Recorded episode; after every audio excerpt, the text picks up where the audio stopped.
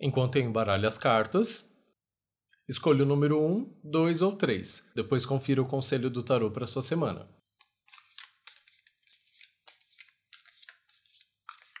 Se você escolheu o número 1, uma fagulha cresce dentro de você. Então use esse potencial para começar a vislumbrar o que poderá ser realizado em breve, é o que diz o 2 de paus. Se você escolheu o número 2, depois da comodidade sensorial e material, precisamos avançar rumo aos cuidados com o invisível também. É o que diz o Rei de Ouros. Se você escolheu o número 3, o que no seu dia a dia te aprisiona e se tornou o seu senhor? É tempo de revisitar essas demandas e se livrar de algumas, é o que diz o diabo. Uma ótima semana para você. Um beijo, tchau!